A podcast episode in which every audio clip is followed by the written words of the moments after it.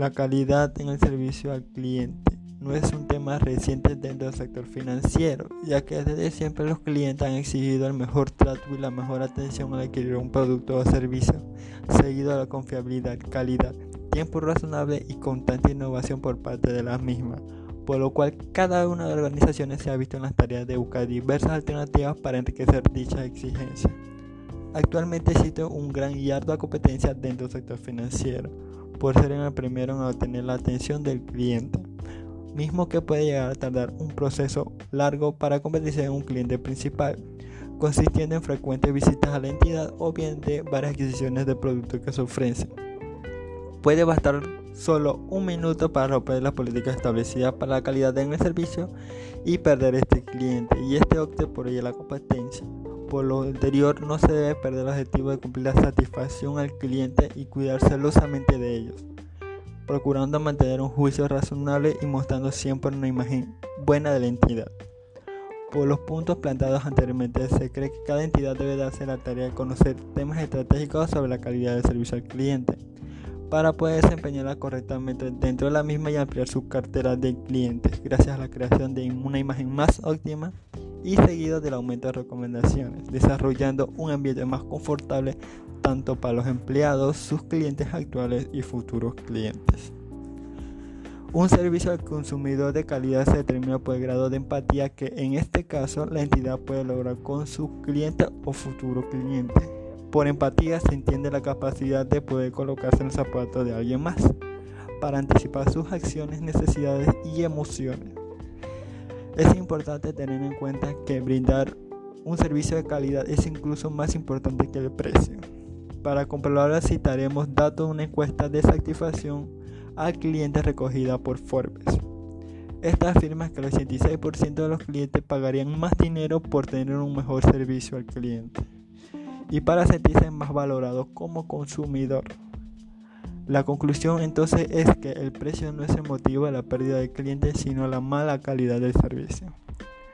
Pero la importancia no solo radica en la conservación de los clientes como tal, sino en otras razones que invitan a replantar a la industria financiera con un aire más fresco de empatía con el consumidor y la atención más cercana y mucho más informal. Tenemos dos puntos importantes a analizar. La actitud de soluciones basada en innovación la costumbre en las entidades bancarias dicta un tipo de servicio convencional que se maneja por turnos, filas, muchas veces muy largas, balcones de servicio, salas de espera, entre otros. Pero, ¿qué pasaría si usted, en vez de ese caso, un representante lo acogería en la entidad con una tablet en mano y lo buscar un espacio donde pueda cubrir sus necesidades? O a su vez, a través de paredes digitales, usted mismo pudiera solventar sus necesidades con patrones de memorias que reconozca sus conductas y se adelanta a lo que convencionalmente hace. Este punto es muy importante teniendo en cuenta que los bancos no solo están compitiendo con otros bancos, sino compitiendo con la experiencia del consumidor, que realiza pagos con el móvil, lo que en varias ocasiones hemos denominado como disrupción bancaria. Punto 2. Canales de comunicación. ¿En dónde están los clientes? Hay que saber que somos parte de una modernidad líquida, vista desde la transformación de la sociedad de productores a una comunidad de consumidores, como altos consumidores de un bien primordial hoy en día la información. Es fácil hallar a nuestro público, cliente o posibles clientes en el Internet, rastreando sus hábitos de consumo de información.